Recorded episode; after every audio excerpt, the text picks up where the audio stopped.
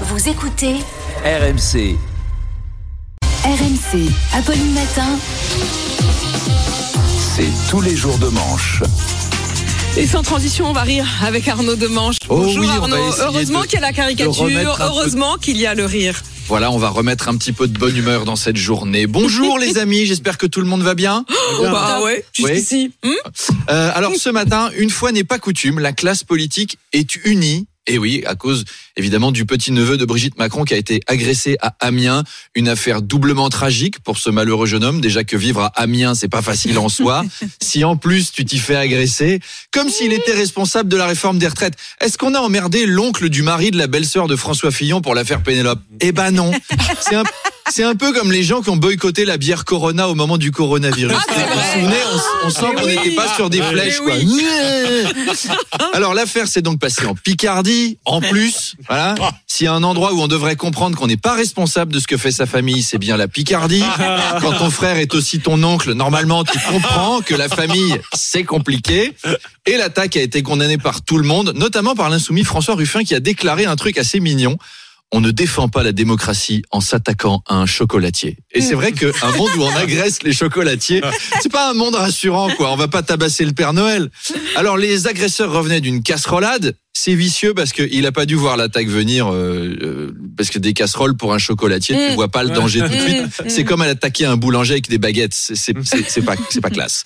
Euh, les lâches là. Oh, les casseroles, faut taper dessus, hein, faut pas taper avec. Voilà, on redonne le mode d'emploi et on lui souhaite évidemment bon rétablissement. Elisabeth Borne, Arnaud reçoit depuis hier les syndicats à Matignon. Ça continue aujourd'hui. Ouais, elle a le sale boulot, Babette. Hein. Cette semaine, elle rencontre les syndicalistes énervés à Matignon qui viennent avec des fourches, alors que Macron, il avait 200 grands patrons au château de Versailles, avec champagne, petit four et musique de chambre. Alors d'un côté, t'as Borne avec les syndicats.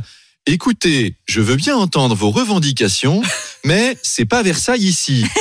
Et de l'autre, t'as Macron avec les patrons. Mais bien sûr, j'entends vos revendications, c'est Versailles ici. C'est deux salles, deux ambiances.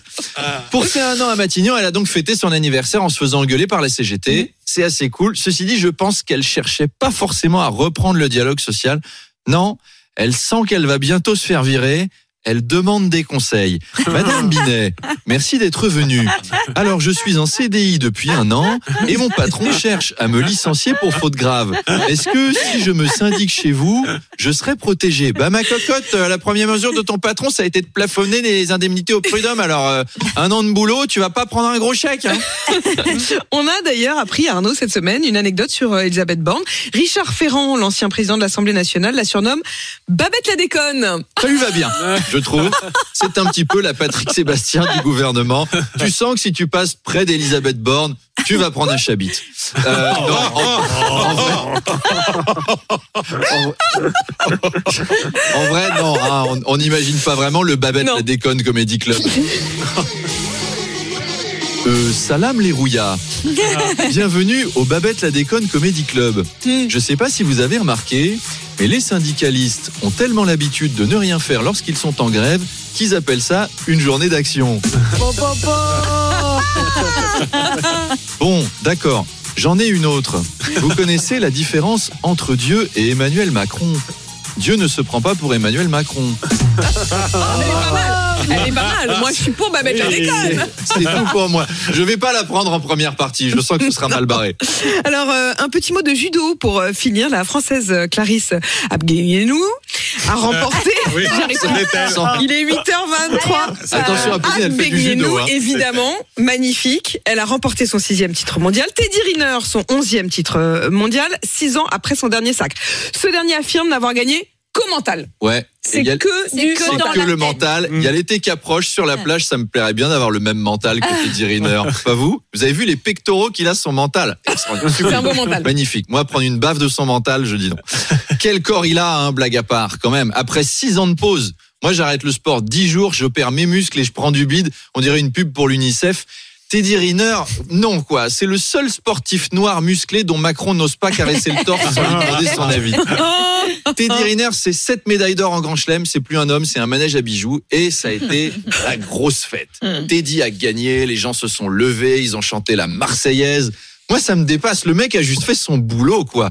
Et à la fin, on se lève et on chante l'hymne national. Jaloux. Non, mais on fait ça que pour les sportifs, Apolline. Pourquoi on fait pas ça quand Emmanuel Le Chypre fait une Ah bonne oui. chronique Ah ouais. Tenez. On va voir ce que ça donne. Ah. Allez.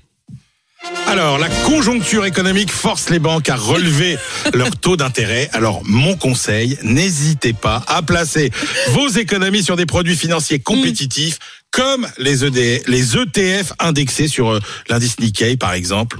Garantie, euh, non, rentabilité garantie. Je vais le mettre dans le bon ordre. Voilà. Et là, je pense que c'est le moment de se lever. Ah, là, ça vaut le coup. Bravo. Bravo, Manu. bravo Manu, c'est magnifique. Vive la Mais- France. Apolline, à la fin de votre interview tout à l'heure, pensez-y, demandez une Marseillaise. Ça claque, hein. Ouais, c'est vrai. Allez, on se voit vendredi en ce qui me concerne. Je serai en direct de Cannes. À ne pas louper. Oh Et oui, on sera en direct du Palais du Festival. À vendredi. Ciao, ciao. À Cannes, Eh ouais. avec Eh Star. ouais. Vous êtes notre star, Arnaud. On the red carpet.